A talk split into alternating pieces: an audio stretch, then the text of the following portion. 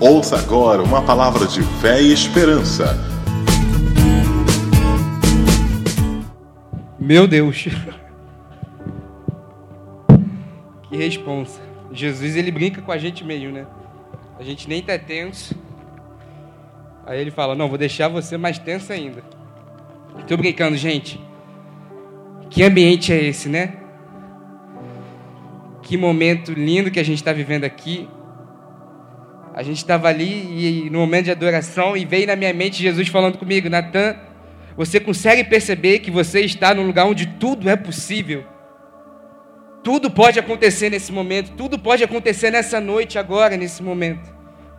Quando a gente está aqui adorando, escutando a palavra de Deus, orando um pelo outro, tudo pode acontecer. Não existem limites para aqueles que acreditam em Deus. Não existe limite para aqueles que vêm aqui e falam: Deus, eu quero.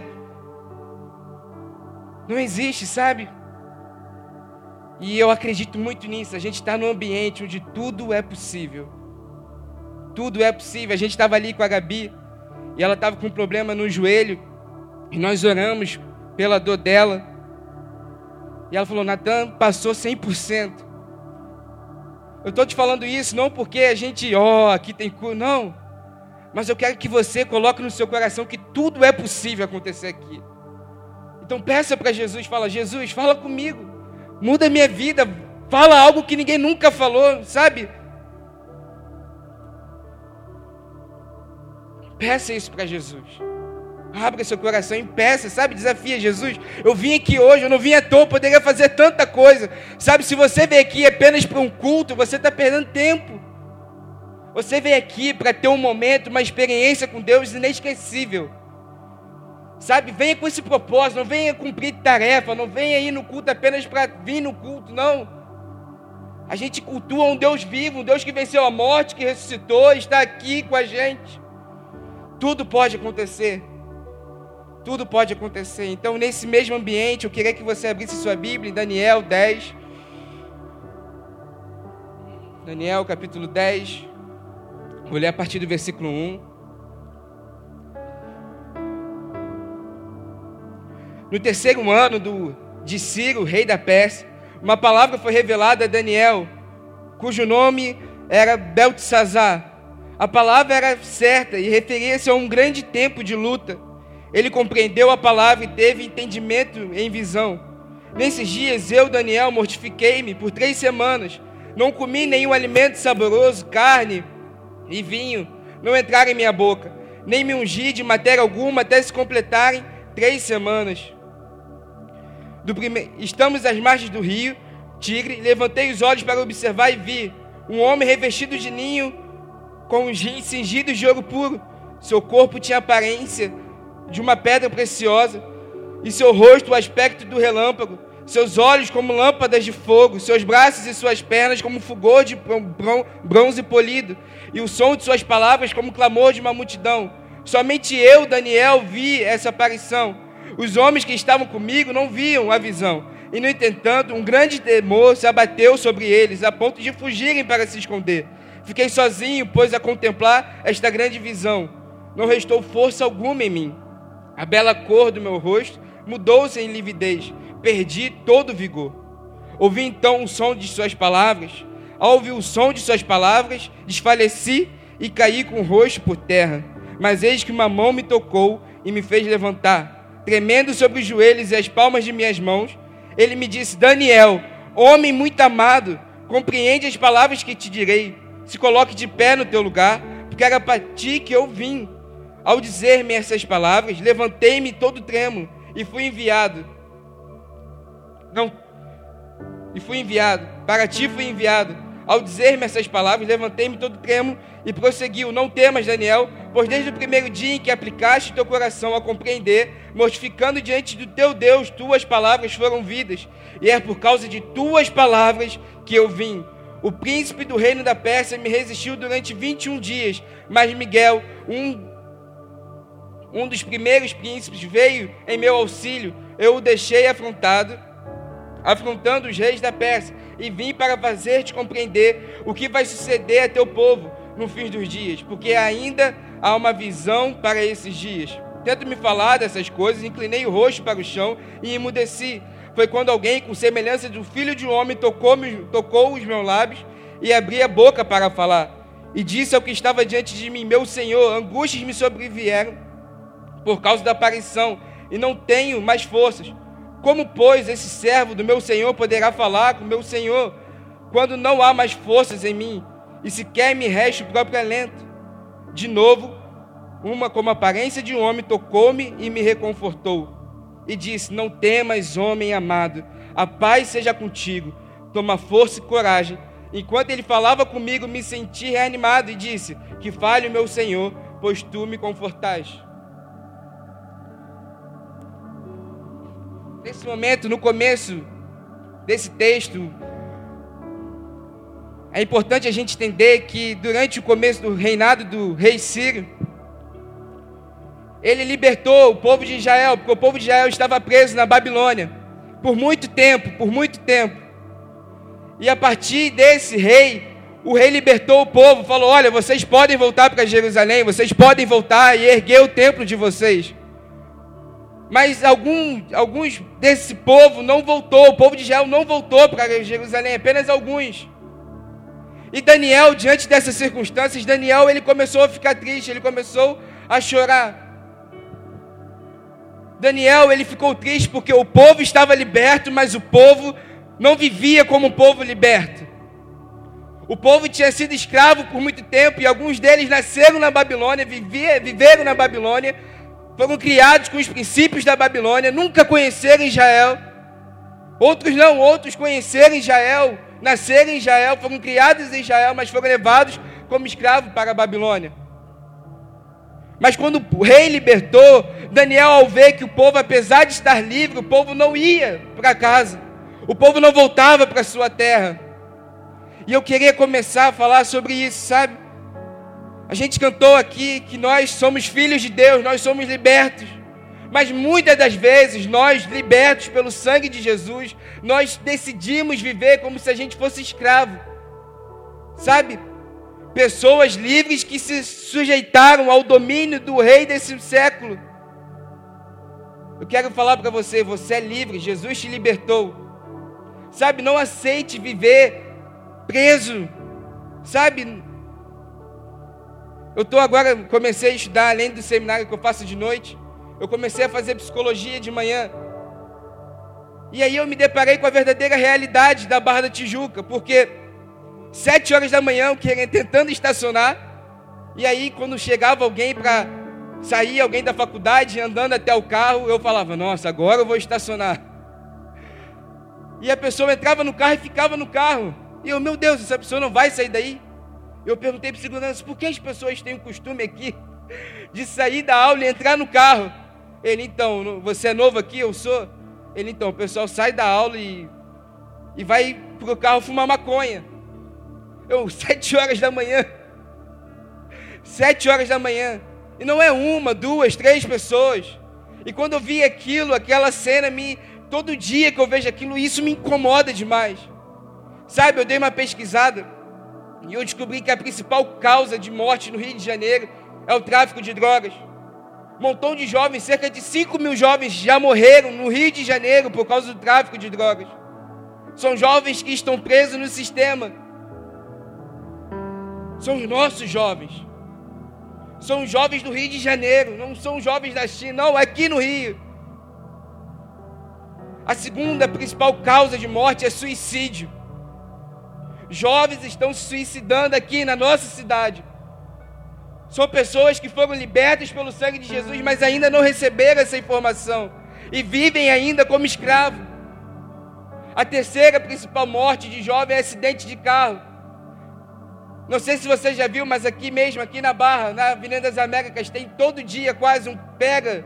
Às vezes eu estou dormindo e eu escuto esse barulho. E faz um tempo que um jovem, filho de um membro aqui da nossa igreja, morreu em um pega desse. Não são coisas distantes, coisas próximas, porque os jovens estão buscando algo. Eles estão buscando por algo, mas eles estão buscando entre coisas mortas. E até mesmo dentro da igreja, jovens que vêm na igreja, vêm no culto, conhecem a mensagem, da salvação, que Cristo nos libertou, e ainda vivem como se fossem escravos, escravos do pecado, escravos da culpa. Começa aqui dentro. Montão de coisa acontecendo lá fora, jovens clamando pela nossa manifestação, e a gente ainda preso, escravo. Sabe, jovens depressivos dentro da casa de Deus, jovens que olham para o outro e começam a acusar o erro do outro estão presos na fofoca, presos em olhar para o outro e não olhar para si. Sabe?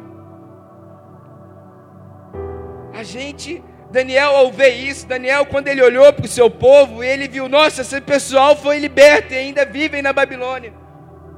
Vivem com os mesmos costumes da Babilônia, eles adoram Deus da Babilônia. E Daniel, ao perceber isso, Daniel reagiu de uma maneira que nós devemos reagir. Porque a gente precisa fazer alguma coisa. Isso não é um discurso de ativismo religioso. Mas nós precisamos fazer alguma coisa. Não tem como a gente ficar aqui adorando a Deus e tendo uma adoração alienada. Enquanto a gente está aqui, tem um povo morrendo lá fora. Enquanto a gente está aqui, às vezes acusando o pecado do outro, porque ele fez um comentário indevido no WhatsApp, no Facebook, ou postou uma foto, ou então foi num lugar que não deveria ir. Enquanto a gente está aqui, fazendo essas coisas gospel, tem um mundo lá fora que precisa provar dessa salvação, que precisa sentir essa liberdade. Se isso não te incomoda, hoje é um bom dia para você se arrepender. Quando você chega num posto desse e vê um montão de jovens três horas da manhã vivendo loucamente, loucamente de maneira errada, porque eles acreditam que carpedinho, aproveitar bem a vida, é viver assim, ficando com palmo alcoólico, pegando todo mundo, pegando doenças. E na verdade, o verdadeiro sentido da vida, o verdadeiro prazer da vida está aqui. O verdadeiro sentido da vida é Jesus, Ele dá prazer. Eu tenho alegria em servir Jesus, eu tenho prazer em servir Jesus. Uma vez um jovem falou: Natan, você não vai se arrepender de doar toda a sua adolescência para Jesus? Eu não, não vou me arrepender. Não vou, e eu não me arrependo de nada, eu não me arrependo de cada festa que eu disse não, não me arrependo, não me arrependo. É muito bom estar aqui. E enfim, Daniel, quando ele viu essa situação no seu povo, isso incomodou Daniel, porque Daniel era um homem de Deus. Só que Daniel já estava 70 anos na Babilônia. 70 anos na Babilônia. E quando ele se deparou com isso, a Bíblia diz que ele começou a jejuar. Ele começou, ele deixou de comer, deixou de beber vinho. Ele, e a Bíblia diz que ele mortificou a ele mesmo. Mortificou a carne dele. Sabe, eu queria começar falando um pouco também sobre jejum. A gente acredita que jejum é uma arma de batalha espiritual. E a gente é, a gente é motivado muitas das vezes por uma cultura de guerra, de batalha, a jejuar apenas para vencer batalhas. A gente sabe quando eu olho para o Antigo Testamento, quando os homens de Deus jejuavam, e não jejuavam para vencer batalhas, Aqui Daniel ainda não sabia da batalha que estava acontecendo no mundo espiritual. Mas ele mesmo assim começou a jejuar. Por quê? Quando Jesus foi perguntado sobre je jejum, ele disse: Olha, não tem necessidade do meu povo jejuar enquanto eu estou aqui. Enquanto o noivo está próximo, não há necessidade para jejuar. O que eu quero dizer com isso?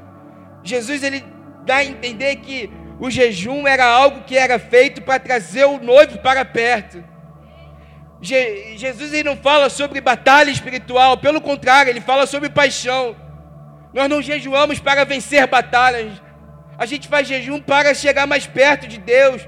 A gente faz jejum porque a gente é apaixonado por Deus e nossa carne é limitada. John Piper fala: jejum é fome de Deus.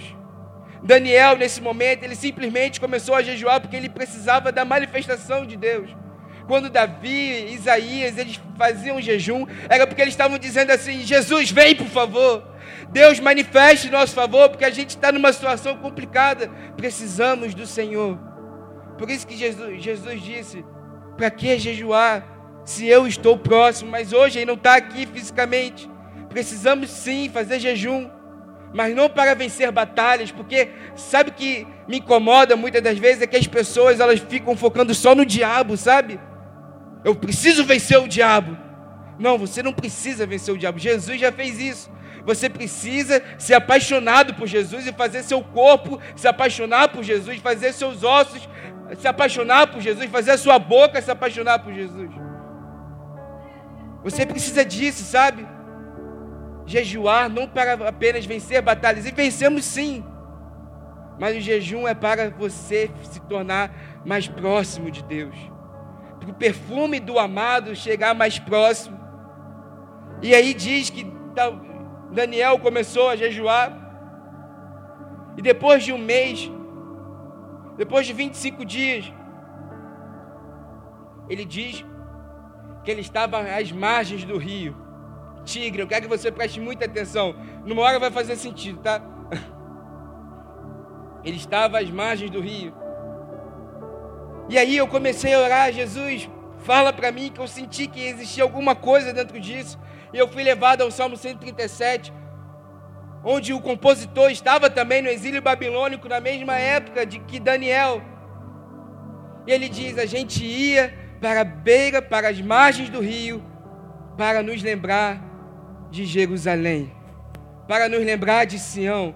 A gente sentava na beira do rio porque a gente queria lembrar, a gente sentia saudade, a gente sentava lá e chorava com saudade de Sião. Daniel provavelmente ele foi para as margens do rio porque ele queria se relembrar de Sião. As margens do rio era o lugar onde o povo de Israel na Babilônia se lembrava do que Deus já havia feito, dos tempos onde eles estavam em Sião. Eu quero dizer que é isso que precisamos. A gente precisa, num momento como esse, onde a gente vive um caos, eu estou falando isso porque essas últimas semanas eu vi muita coisa ruim acontecendo. As pessoas não possuem nem paz hoje no recreio, na barra, dentro de casa. Porque assaltantes entram na casa dos outros e matam pessoas. As pessoas estão inseguras dentro de sua própria casa, os pais estão inseguros com seus filhos na rua. Os jovens estão vivendo uma coisa muito louca que eu, eu fico tentando achar sentido, mas não acho nenhum. E diante de um contexto como esse, às vezes eu penso assim, Jesus, não vai dar, não, não vai ter avivamento, Jesus, não vai ter, não vai ter como ganhar todo mundo. E eu fico mal, fico triste, e aí Jesus ele começa a me lembrar das coisas passadas. E primeira coisa, você precisa ir para as margens do rio. Você precisa se lembrar das coisas que Deus já fez. Você precisa se lembrar de John Wesley, um homem que se levantou na Inglaterra num período onde o povo estava completamente pervertido, porque era a revolução industrial, só tinha homem, bebida e prostituta. E John Wesley se levantou como homem de Deus e ele disse: Olha, eu pego fogo na praça e o povo vem me ver pegando fogo. John Wesley ele botou a Inglaterra de cabeça para baixo, ele, George Field, sabe? Você precisa se lembrar, talvez, de John Knox, que quando ele voltou para a Escócia, ele viu seu país completamente pervertido e ele falou, ele começou a jejuar, começou a orar, e a mãe dele a irmã dele chamaram: John, vem, vem comer. E ele gritava: Como eu posso comer com meu país completamente pervertido, longe de Deus? Um ano depois, a Escócia se declarava um país 100% cristão. Você precisa se lembrar, talvez, de Germânico, o primeiro jovem depois de Estevão que morreu pelo nome de Jesus. A igreja é toda com medo e pavor porque estava sendo perseguida. Deus levanta um jovem chamado Germânico de apenas 17 anos. E ele é colocado no Coliseu. E coloca os leões diante dele e falam: Germânico, negue o seu Deus. E Germânico sai correndo em direção aos leões, falando: Eu nunca vou negar o meu Deus. Germânico morreu. E através da vida desse jovem, Toda igreja perseguida foi receber um avivamento. Sabe? Você precisa se lembrar do avivamento do país de Gales que aconteceu através da vida de um homem que ficou anos e anos e anos orando pelo avivamento. Não foram um, dois, foram doze anos orando pedindo avivamento. E o avivamento veio. Sabe, Deus chama a gente para a gente ir para as margens do rio para a gente se lembrar das coisas que ele já fez.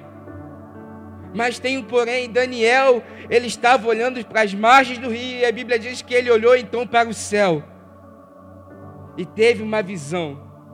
Ele viu Jesus. A descrição aqui sobre esse homem que veio até Daniel é exatamente a mesma descrição que João em Apocalipse teve a respeito de Jesus.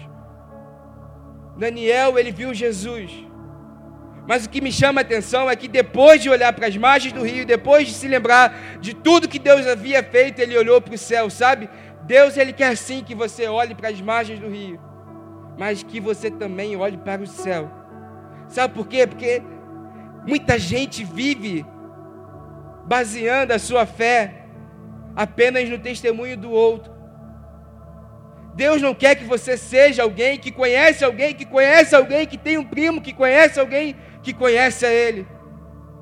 Deus não quer que você seja mais um que ouviu falar. Deus não quer que você seja um PhD em avivamento.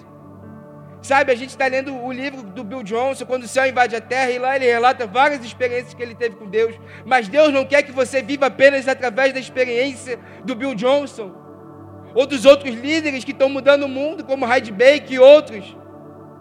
Deus, Ele quer que você tenha as suas experiências. Deus, Ele quer que você olhe para o mar, mas olhe para o céu, falando: Deus, se eles conseguiram, eu também posso. Eu estava lendo de um homem que disse assim: Eu não posso me conformar, eu não vou parar de buscar Jesus, porque eu não me conformo. Que, ja, que Jó, Jacó conseguiu ter uma experiência eu não. O que, que esse homem está dizendo? Olha, Jacó ele teve uma experiência com o Senhor e eu não vou sossegar enquanto eu não tiver minha também. Você não pode descansar, ficar nessa cadeira aí, ficar em casa apenas estudando e assistindo pessoas que tiveram experiências com Deus. Você não tem que vir aqui no culto apenas para ouvir pessoas que tiveram experiências com Deus. Você não deve apenas viver através das experiências do pastor Tiago, do pastor Hans e dos pastores dessa igreja. Você precisa ter a sua experiência e ficar inconformado por não ter. Você precisa se incomodar com isso e falar: Deus, eu estou vendo sim aqui as margens do rio. Mas quando eu olho para as margens do rio, as margens, o rio reflete o céu.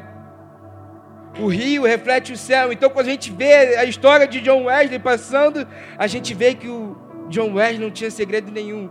O segredo dele era ficar numa montanha, buscando a Jesus dia após dia após dia, até que Jesus chegava e avivava ele, e ele descia a montanha e tacava fogo no povo, e depois ele subia de novo, buscava Jesus e descia de novo.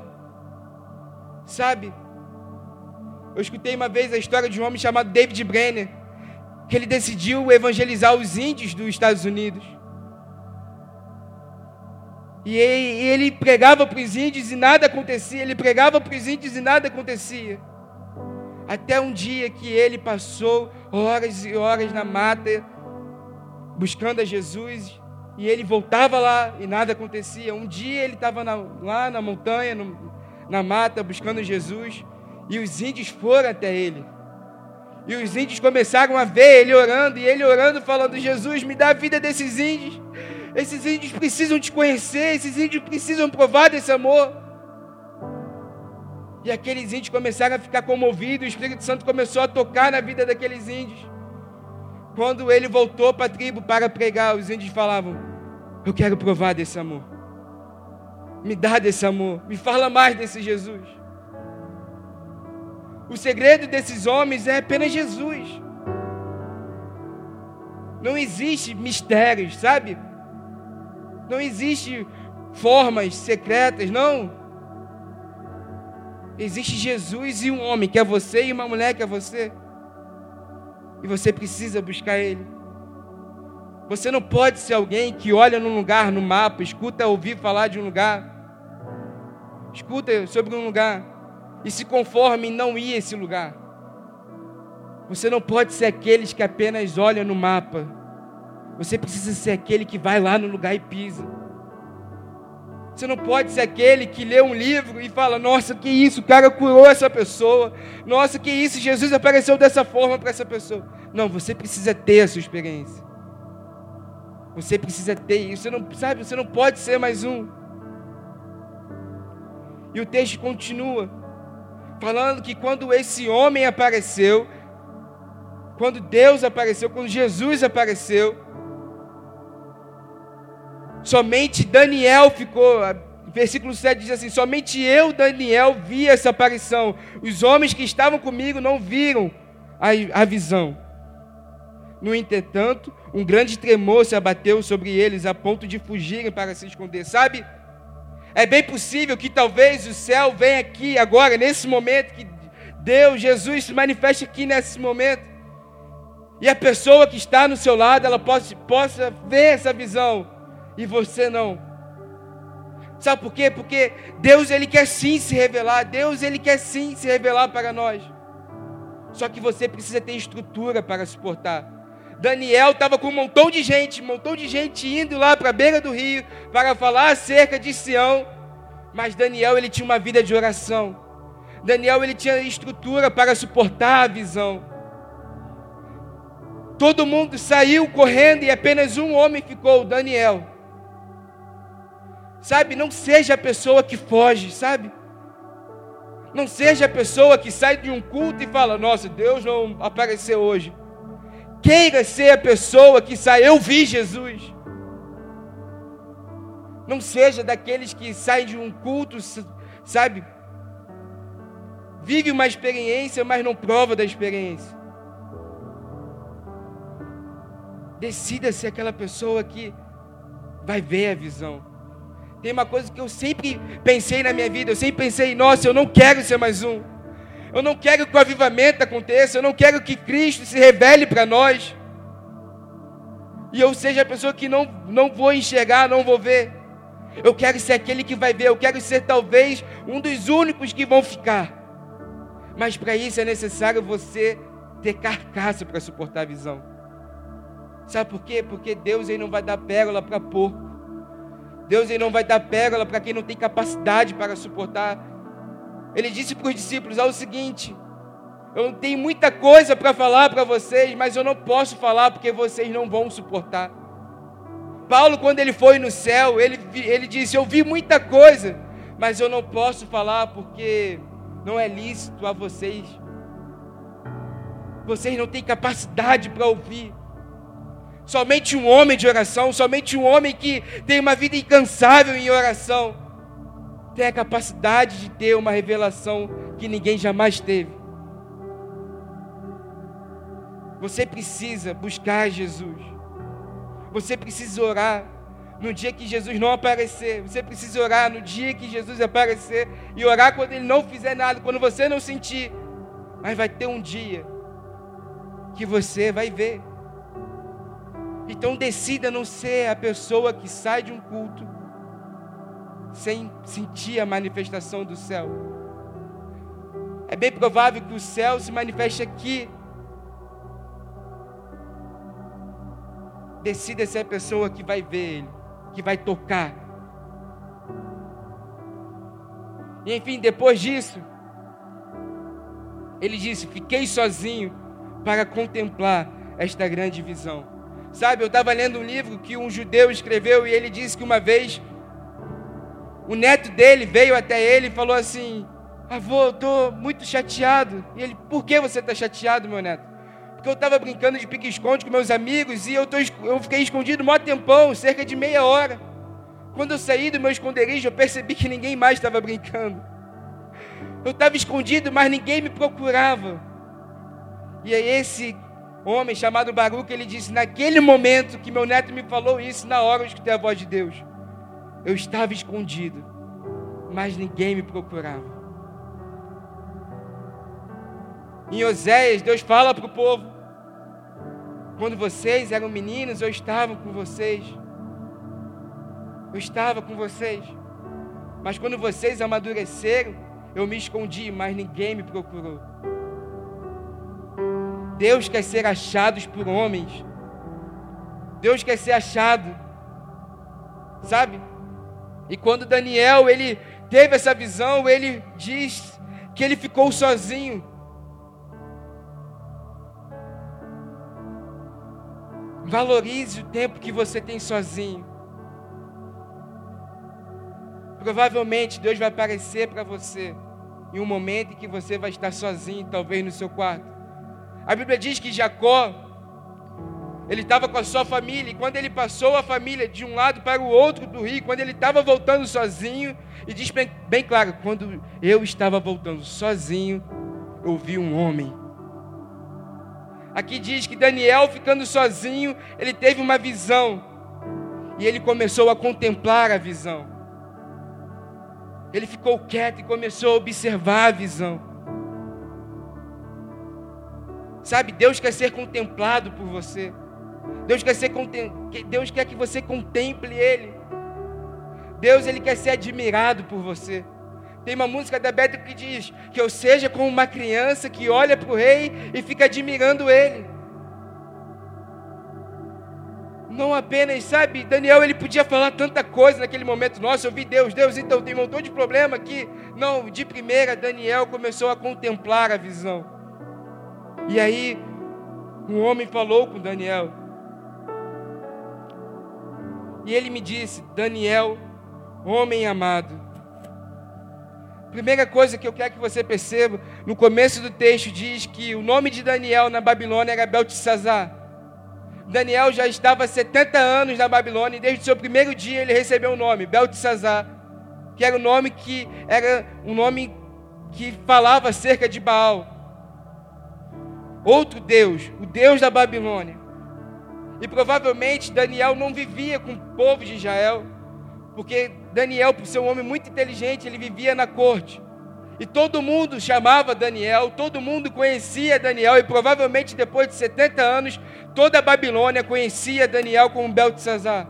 Provavelmente, às vezes, quando Daniel ia se apresentar para alguém, ele falava: Prazer, meu nome é Beltesazar.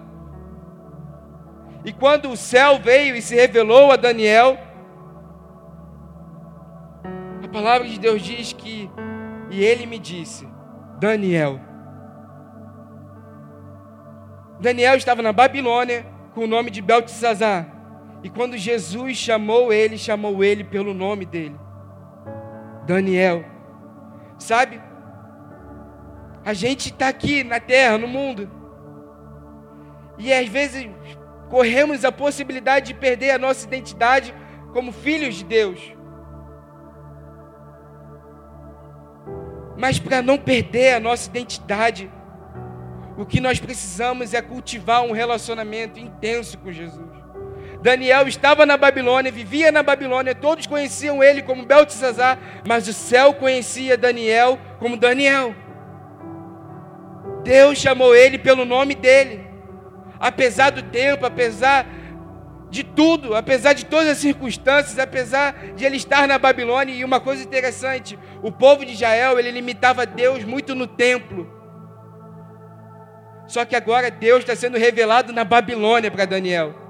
Deus não se limita apenas aqui no templo, Deus não fica aqui no templo. Deus não quer que você apenas seja filho de Deus aqui dentro do templo. Deus não quer que você apenas levante sua mão e fala: "Sou filho de Deus" aqui dentro do templo. Você tem que ir lá para a Babilônia e permanecer com a sua identidade de filho de Deus. Deus ele chama pela pelo nosso nome lá na Babilônia, na, lá fora. Quando estou diante de uma situação difícil, Deus fala: Natan, meu filho. Deus, Ele nos conhece pela nossa identidade, pelo nosso nome, mesmo lá fora. E o nosso papel é cultivar a nossa identidade lá fora.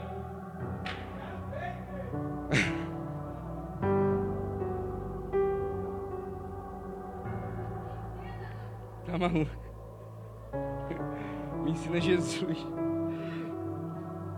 E assim, Daniel, ele, Deus, eu acho sensacional, não sei se você percebeu isso, mas quando eu vejo esse homem chamando Daniel de Daniel, eu acho algo extraordinário. Quando eu tinha uns 15 anos no meu colégio, uma, a professora, provavelmente isso aconteceu com muitos aqui, mandou ler Dom Quixote para fazer uma prova. Dom Quixote. E aí, eu um dia desse estava pensando nisso, eu me lembrei de uma fala que tem, tem nesse livro. E nesse livro tem uma parte onde o Dom Quixote, ele ele chama a prostituta, que eu esqueci o nome dela agora nesse momento. O nome dela era Dulcineia, mas esse era o nome dela de verdade, mas todo mundo conhecia ela com outro nome. E ela era uma prostituta, todo mundo conhecia ela como o nome dela de assim, de profissão, sabe? E aí Dom Quixote, ele passando por aquela mulher, ele vira e fala: Minha senhora, doce, doce Dulcineia. E nesse momento diz que Dulcineia, ela para e pensa: Nossa, esse homem me chamou pelo meu nome. Ele sabe quem eu sou, ele sabe que eu sou uma prostituta e ele me chama minha doce Dulcineia. Mesmo ela sendo uma prostituta, um homem reconheceu que ela era doce Dulcineia. Na morte de Dom Quixote, a Dulcineia vai até ele e fala: Você se lembra de mim? E ele fala: Não. E ela fala: Por favor, você precisa lembrar que a partir daquele dia que você me chamou pelo meu nome, tudo mudou. Tudo mudou e é assim que Deus faz. Em Isaías 44 diz que Deus nos chama pelo nosso nome. E ainda diz mais, não fala que é o nosso nome, por exemplo, Natan, mas o nome que o céu, que ele me deu. Ele me chama pelo nome que ele me deu, não o nome que as pessoas me deram. Ele não me chama por aquilo que as pessoas me chamam. Ele me chama por aquilo que ele sabe ao meu respeito, aquilo que ele pensa sobre mim. Todo mundo conhecia Daniel como Beltesazar, foi o nome que Nabucodonosor deu para ele. Mas Deus fala: não, não é um rei que dá o seu nome, não é uma nação que dá o seu nome, não é uma cultura que dá o seu nome, sou eu que dei o seu nome. Daniel, Deus é o meu juiz. A sua identidade não é o que as pessoas falam a seu respeito. Escute por qual nome o céu te chama. Leonardo Rivenil ele fala: existe três eus: o que pensam sobre mim, o que eu penso sobre mim e o que Deus pensa sobre mim. Você não é aquilo que as pessoas pensam a seu respeito. Sabe por quê? Porque tem pessoas de tanto escutarem, por exemplo, numa sala de aula, nossa, você é burro, nossa, você é burro, nossa, você é o jumento da sala, nossa, você é o burro da sala, nossa, nossa, nossa, você é isso. Você começa a agir como se você realmente fosse o burro. Tem meninas que acreditaram que realmente elas são aquilo que elas colocam no Instagram. Tem pessoas que acreditam que são aquilo que elas colocaram no, no Facebook. Mas não é. Quando Deus se revela para nós, Ele nos chama pelo nome. E ainda tem uma coisa que eu acho a coisa mais extraordinária desse texto. Diz assim: Daniel, homem muito amado no original, em hebraico, a palavra não é amada, a palavra é alguém cujo Deus tem uma afeição extraordinária. Algo inexplicável. Daniel, você é um homem que Deus tem uma afeição extraordinária para você. Quando o céu se revela para a gente, quando o céu invade a terra, primeiro ele vai te chamar pelo seu nome. Segundo, ele vai falar qual é a realidade do céu ao seu respeito, o que o céu diz ao seu respeito. E o que o céu diz ao seu respeito? Você é amado. Não, mas eu sou pecador. Mas eu sou uma pessoa que eu sou culpado. Eu sou burro. Não. Daniel, você é amado. Você precisa entender isso hoje. Antes de você querer levar o céu para sua faculdade, para sua casa, você precisa entender que o céu ele precisa entrar em você e todas as realidades do céu precisam entrar em você, porque o céu não quer encher templos, o céu quer encher pessoas. E qual é a realidade do céu que precisa tomar a sua vida? Você é amado. Sabe por quê? Porque a gente pensa muitas coisas ao nosso respeito. De repente a sua história seja uma história dolorida. E eu entendo que é uma história dolorida. Talvez as pessoas já te chamaram de tanta coisa. Fulano de tal, ou bastardo, fulano de tal, ou que foi abandonado, fulano de tal, ou culpado de todas as coisas ruins que aconteceram na minha vida. Talvez tudo começou na sua casa. De repente foi a sua própria mãe ou o seu pai que falou algo para você. Você é o culpado de tudo, dá errado. Você não posso nem falar a palavra você é o cara que é um, assim, você é um demônio na minha vida. Você escutou tantas pessoas falarem o que você é, que você não consegue acreditar que Deus ama você. Pense bem. Quantas vezes você pensou assim? Eu estou falando isso porque eu já pensei. Deus vai aparecer na minha frente e com certeza Ele vai falar todos os meus podres. Quando você pensa no seu encontro com Deus, você tem até vergonha pensando: quando eu me encontrar com Deus, meu irmão, estou ferrado. Ele vai me entregar tudo para todo mundo. E não é bem isso. Daniel, quando ele teve o encontro com Deus, a primeira coisa foi: Daniel, você é amado. Mas Deus, eu pequei, Deus, eu fiz isso de errado. Talvez você fale: Nossa, Natan, tá bom, Daniel é um cara perfeito, ele orava três vezes por dia, desde, desde a adolescência dele, tá bom. Marta, irmã de Maria, a mulher que se preocupava mais em ser ativista do que buscar Jesus. Uma vez Jesus, quando ele foi falar de Marta, ele fala: Marta, a quem eu amo. Ah, Jesus, mas ela é uma ativista. Não, Marta é a pessoa que eu amo. Você não tem que ser aquela pessoa, você não tem que se autodefinir, você tem que escutar a definição do alto, que nem a outra série de mensagens que a gente estava. E a definição do alto diz que você é amado. Se você fechasse os seus olhos agora e perguntasse, Jesus, quem eu sou? O que o Senhor sente por mim? Ele não falaria vergonha. As pessoas podem até ter vergonha de você, mas Jesus não tem. Você é o amado dele. Eu conheço um autor que eu sou apaixonado por ele, que é o Brennan Manning. Aí você fala, Natan, mas quem é esse cara? Esse cara era um padre que foi expulso da igreja católica, era um alcoólatra que venceu o alcoolismo e foi divorciado. E ele fala: eu sou Brennan. Fui padre e não sou mais. Isso faz parte da minha história, mas não é minha história. Eu sou Brennan, sou alcoólatra, estou lutando contra isso. Isso é parte da minha história, mas não é toda a minha história. Eu sou Brennan, fui divorciado, isso faz parte da minha história, mas não é toda a minha história. E no final ele fala: Eu sou Brennan, fininho amado de Deus. Esta é toda a minha história. Sabe?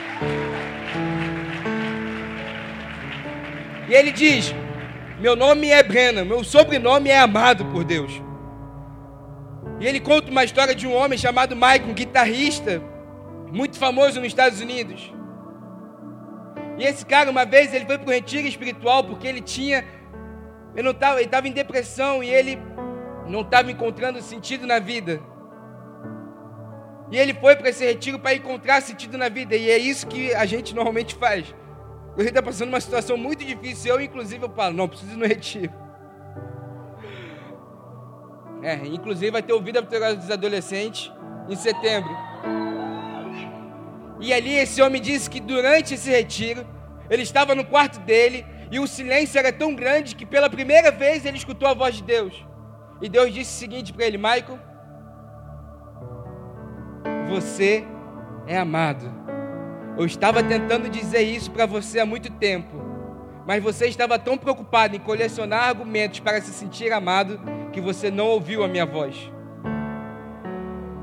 Muitas das vezes é isso que a gente faz, a gente quer colecionar argumentos. Não, eu sou muito bom. Fala que nem para José fala, eu sou muito bom. Eu, poxa, sou um cara extraordinário, eu dou comida para gente pobre. Eu prego muito bem, eu canto muito bem. Eu sou ultra mega santo eu lidero um milhão de células, eu faço, eu ganhei o mundo para Jesus. Com certeza eu sou amado. Jesus te falou isso, você ouviu ele falar isso para você? Pare de tentar colecionar argumentos. Deus não ama você por aquilo que você fez ou deixa de fazer. Você não é melhor porque você entregou sua juventude para o Senhor. Eu não sou melhor do que ninguém porque eu me guardei, porque eu estou, é, estou no seminário, porque eu guardei toda a minha adolescência para Jesus. Eu não sou melhor do que ninguém por causa disso, porque eu nunca fui numa boate ou porque eu nunca provei uma bebida. Eu não sou melhor do que você por causa disso. Eu não sou mais amado do que você por causa disso. Não é pelo que a gente faz, mas é pelo que Ele decidiu antes mesmo de nos criar, antes mesmo de você existir. Deus já amava você. Deus já te amava porque o amor dele é eterno, constante. Você é apenas uma nuvem passageira, mas ele continua te amando, te desejando. Você precisa sair daqui com essa realidade. Eu sou amado por Deus. Eu sou desejado por Deus. Não existe outra pessoa em você a não ser a pessoa que é amada por Deus. Você não precisa de máscaras, você não precisa ser escravo. Você não precisa ser hipócrita, você não precisa falar que é o que não é.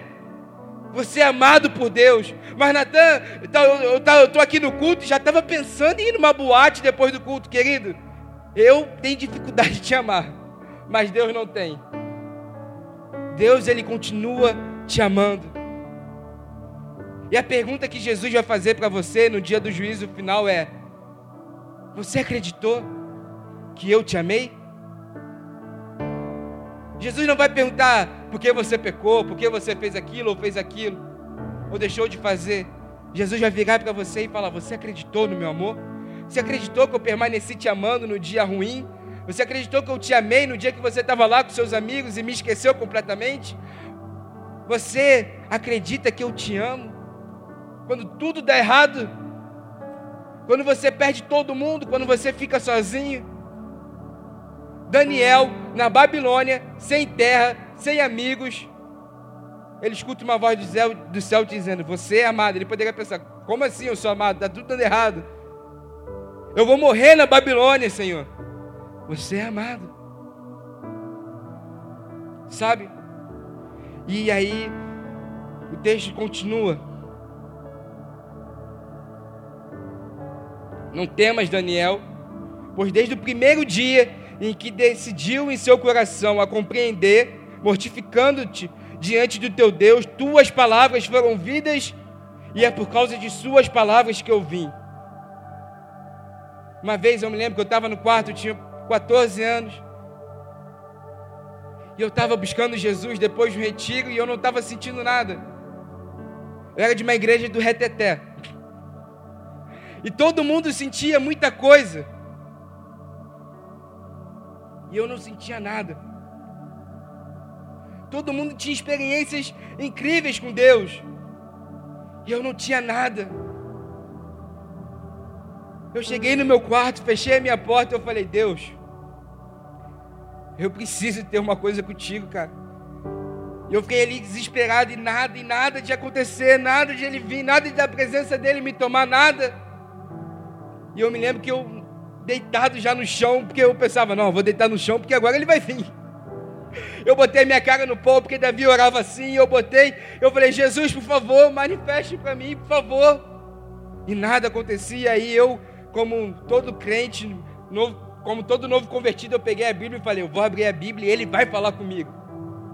Eu abri a Bíblia e nada, falou uma, uma parada nada a ver. Mas aí eu fechei a Bíblia de novo, botei a Bíblia, botei minha mão na Bíblia e falei: Deus, você precisa falar comigo. Eu já chorando, batendo no chão, você precisa falar comigo. Eu estou te buscando há muito tempo e você não se revela para mim. Meu irmão, quando abri a minha Bíblia, caiu nesse texto, Daniel 10. E meu olho foi direto nessa parte, desde o primeiro dia em que você decidiu se humilhar diante do seu Deus e buscar o seu Deus, sua oração tem sido ouvida no céu e por causa das suas palavras eu vim. Meu amado, quando você decide buscar a Deus, não adianta, o céu está te observando. Mas Natan, eu já estou buscando a Deus dia após dia e nada acontece. Uma vez, assim que eu fui ler Heróis da Fé, um livro que marcou minha vida, uma das primeiras palavras era: Deus precisa de homens incansáveis em oração. Deus não precisa da nossa empolgação pós-retiro. Deus não precisa da nossa empolgação pós-culto. Deus precisa de homens que decidem orar, que decidem buscar a face dele e só vão parar, só vão descansar. E pelo contrário, nem descansar vão quando encontrar a face dele. Não seja um jovem conformado, sabe? Não se conforme em ser mais um que vem no culto, que conhece, que escutou alguma coisa sobre Deus. Seja você. Veja você, toque você. Está disponível para todos. Todos. Seja você esse jovem. Decida. Às vezes eu estou orando com o Tiago nessa linha de oração e eu começo a gritar que nem maluco: oh, Deus, por que Moisés viu a sua face e eu não posso ver? Porque Elias sentiu tua presença e eu não posso sentir. Porque Moisés foi levado para a fenda da rocha e eu não posso ser também. Porque Jacó recebeu o teu toque e eu não posso receber. Queridos, eu ainda não vi tanta coisa assim, mas eu tenho certeza que eu vou ver. Eu ainda, eu, sabe, talvez o Bill Jones poderia chegar aqui e falar de muitas coisas, com certeza. E ele mesmo fala que sem uma vida de oração é impossível um homem trazer a realidade do céu para a terra. Ele fala que todos os generais de Deus que trouxeram a realidade do céu para a terra eram homens de oração. É muito fácil gostar do mover. O mover de verdade é muito bom, mas Deus ele vai usar aqueles que vão para o secreto, que ficam sozinhos e clamam pela realidade do céu na terra. Deus não invade, sabe? Pode acontecer sim, mas Deus ele invade pessoas no secreto. E enfim, o texto continua dizendo: Porém, o príncipe do reino da Pérsia me resistiu durante 21 dias. Mas Miguel, um dos primeiros príncipes, veio em meu auxílio. Eu o deixei afrontando os reis da Pérsia e vim para fazer-te compreender o que sucederá a teu povo no fim dos dias, porque há ainda uma visão para esses dias. Uma coisa muito interessante que eu esqueci de falar é que desde o primeiro dia que Daniel decidiu buscar a face de Deus, ele chamou a atenção do céu. E no mesmo momento o céu liberou algo sobre a vida de Daniel. Mas existia principados e haviam batalhas espirituais acontecendo e Daniel não sabia disso.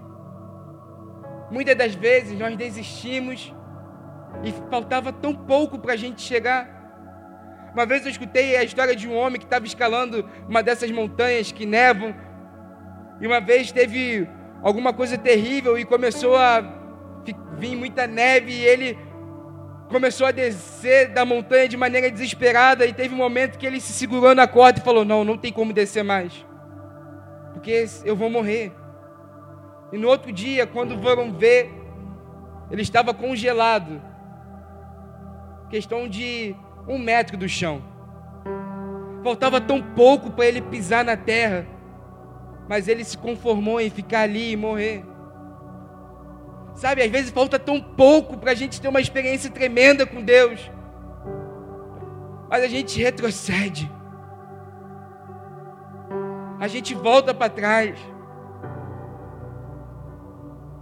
Se você quer trazer a realidade do céu para a terra, você precisa entender que você precisa ser uma pessoa constante. Você precisa perseverar. Aqueles que perseveram vão encontrar. E para finalizar, diz que o príncipe da Pérsia resistiu.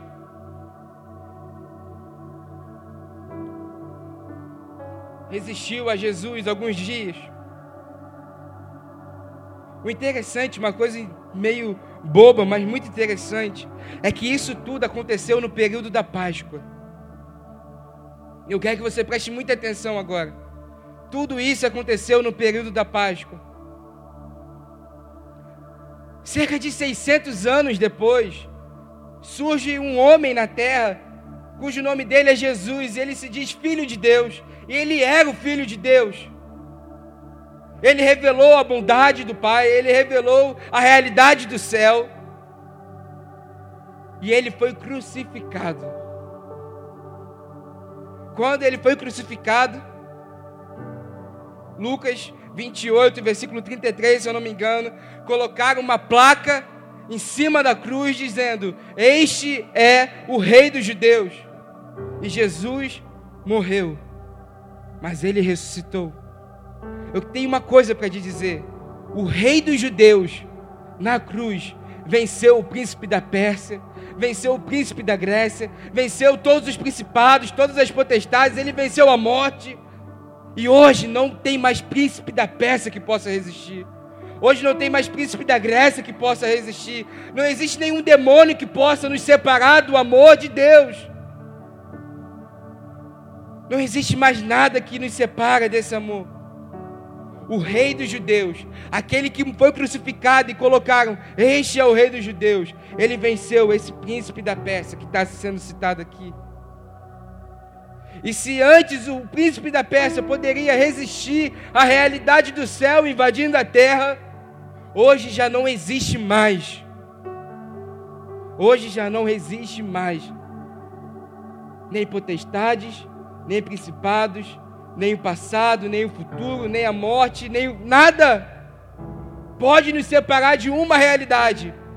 A realidade que você e eu somos amados por Deus. Nada mais nos separa do amor de Deus. Paulo ele entendeu isso. E por causa disso, ele foi um homem que trouxe o céu para a terra. E uma história que eu vi sobre uma mulher chamada Catarina. Essa mulher, ela decidiu não ter nenhum marido, ela decidiu não casar. E no final da vida dela, ela estava cansada e ela se aconselhou com um homem. E ela, depois do aconselhamento, ela voltou para casa e dormiu. E ela falou que ela teve uma visão. E a visão, ela, ela, ela estava num salão e de repente um homem vinha até ela. E o homem puxava ela para dançar. Enquanto esse homem dançava com ela, ela olhou para a mão desse homem e viu que na mão desse homem existia um cravo, existia um buraco que brilhava, saía luz. Naquele momento ela entendeu que aquele homem era Jesus. E começou a dançar com Jesus. Teve um momento em que ela falou: E esse homem me puxou para mais perto dele e sussurrou no meu ouvido. E o cara que estava aconselhando falou: Que ele sussurrou? E aquela mulher começou a chorar e não conseguia falar. E ela falou que aquele homem, que Jesus falou no ouvido dela: Eu sou loucamente apaixonado por você. Eu sou loucamente apaixonado por você. Abaixe sua cabeça. Por um instante, eu queria que você nesse momento olhasse para você mesmo, olhasse para si.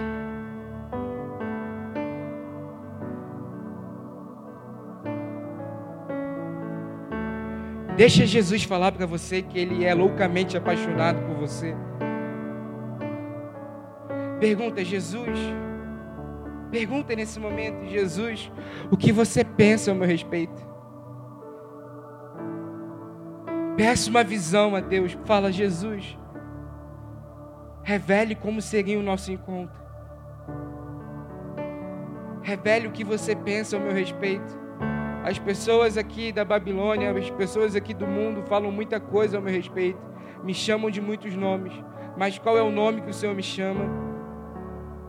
E o que você pensa acerca de mim. Pergunte para Jesus agora. Espera Ele falar com você.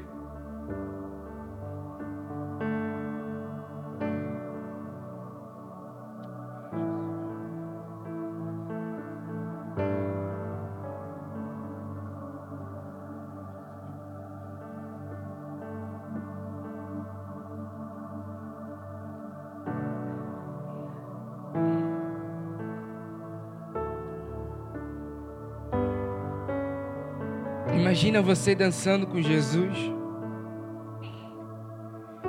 Imagina você dançando. Imagina esse homem que é mais belo do que qualquer outro homem, puxando a sua mão, te chamando para o meio do salão e falando: Vamos dançar.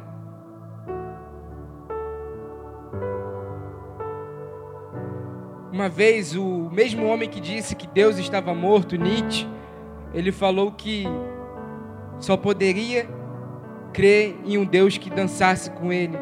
Mal sabe Nietzsche que Deus dança com a gente. Se veja dançando com Jesus e deixa ele sussurrar no seu ouvido. Eu sou loucamente apaixonado por você. Mas Jesus, os meus defeitos, eu sou apaixonado por você. Mas Jesus, a minha culpa, eu sou apaixonado por você. Mas Jesus, eu não tenho orado tanto, eu sou apaixonado por você. Mas Jesus, e o príncipe da Pérsia que domina a minha vida, ele já foi derrotado. Mas Jesus, e a depressão que domina a minha vida, ela já foi derrotada. Mas Jesus, eu sou uma pessoa solitária, não é mais.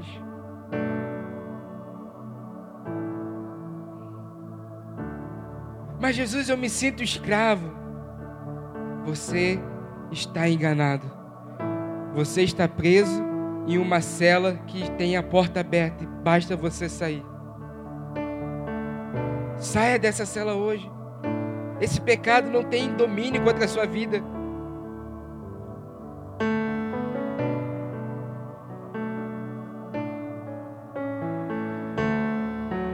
Vamos ficar todos de pé nesse momento.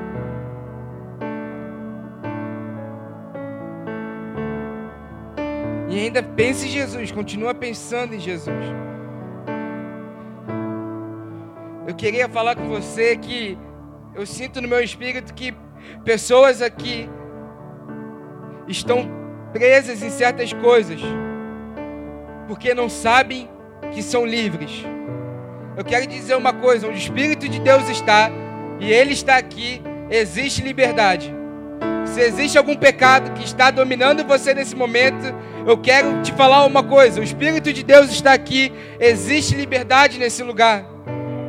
Aqui é o lugar onde os grilhões se quebram, aqui é o lugar onde a doença é curada, aqui é o lugar onde a depressão vai embora, aqui é o lugar que a sua identidade é transformada, aqui é o lugar onde Deus chama Beltesazar de Daniel. Aqui é o lugar onde Deus quer falar para você: você é muito amado. Eu quero fazer um desafio para você agora. Você que se sente preso em alguma coisa, e você que precisa saber que você é amado por Deus, que você, você precisa sentir isso, você não sente isso. Você que está preso, você que está vivendo como escravo, se a depressão, se a tristeza está dominando a sua vida, eu quero te convidar a vir aqui para frente. Eu quero te convidar a vir nesse momento aqui para frente. Não tenha vergonha. Existe liberdade nesse lugar.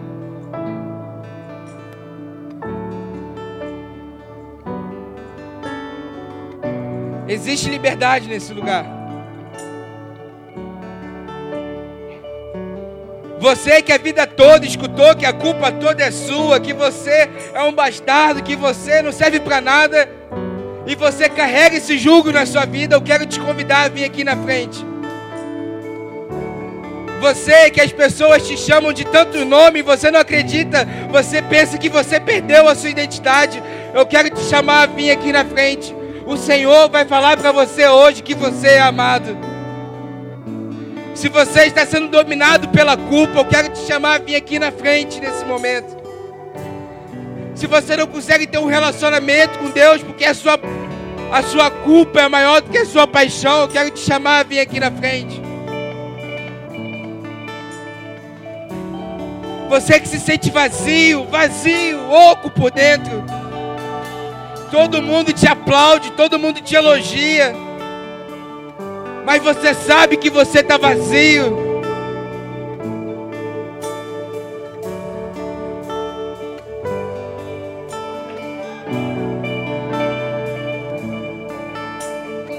Não tenha vergonha. Decida vencer agora. Não tenha vergonha, sabe? Aqui é o lugar das pessoas imperfeitas. Aqui você é filho amado de Deus. Aqui o seu nome não é o nome do seu pecado. Aqui o seu nome é o nome que o seu Deus diz que é o seu nome.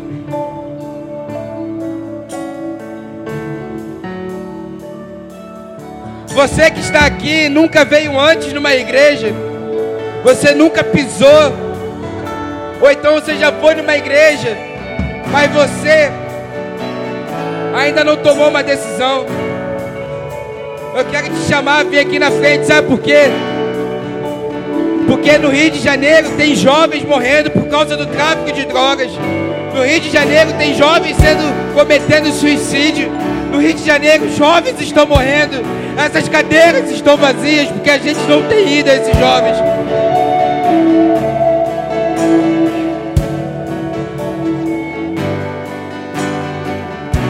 Você ainda não decidiu seguir Jesus, eu quero te convidar. Vamos revelar o amor do Pai, esse amor que você sentiu hoje. Vamos revelar esse amor para os jovens que estão lá fora. Não perca seu tempo, Deus conta com você.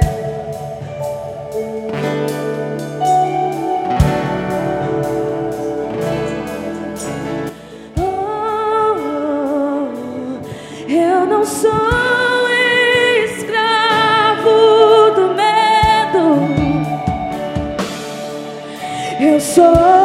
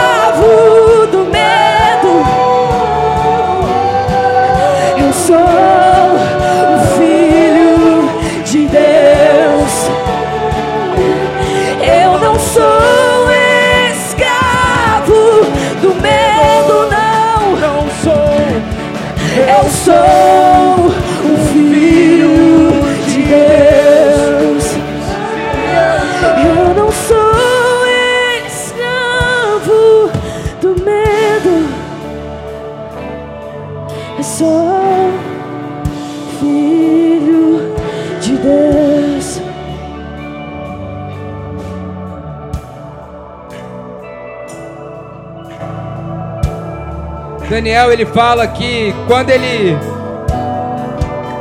quando ele estava lá e ele caiu no chão, veio um homem parecido com um consolador e tocou nele e falou: Daniel, você é amado. Jesus disse: Eu vou enviar o consolador. O consolador é aquele que diz para nós: Você é amado, o Espírito Santo de Deus é o consolador que toca em nós e fala: Você é amado e nos coloca de pé diante de Deus. O Espírito Santo é aquele que chama a gente pelo nosso nome e ensina a chamar Deus de Abba Pai. Nesse momento eu quero fazer uma oração, talvez a mais perigosa das nossas vidas. Talvez a oração mais perigosa da sua vida. De repente você não veio aqui na frente, mas eu quero pedir também para você fechar os seus olhos. Você não se sente amado, você olha para você e não se sente amado.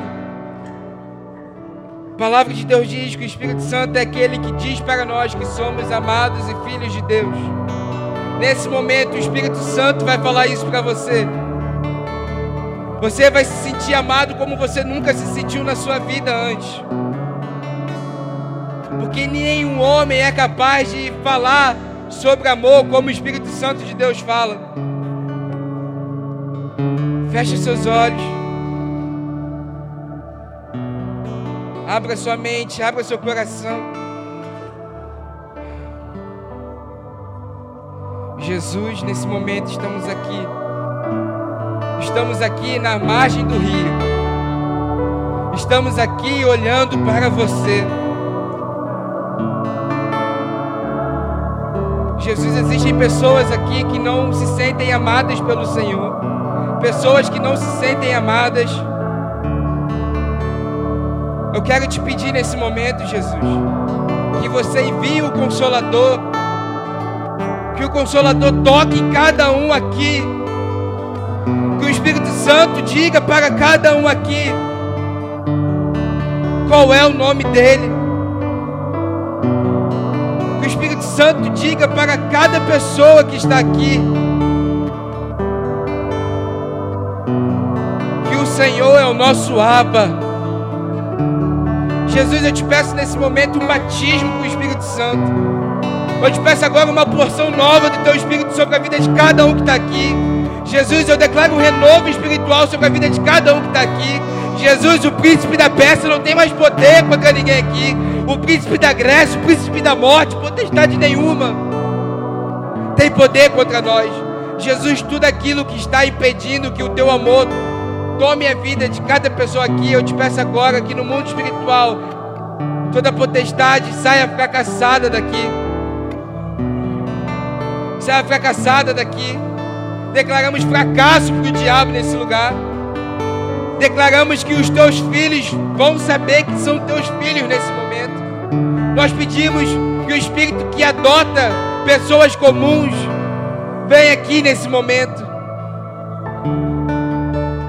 Jesus, que cada pessoa nesse momento sinta a presença do Senhor nesse lugar.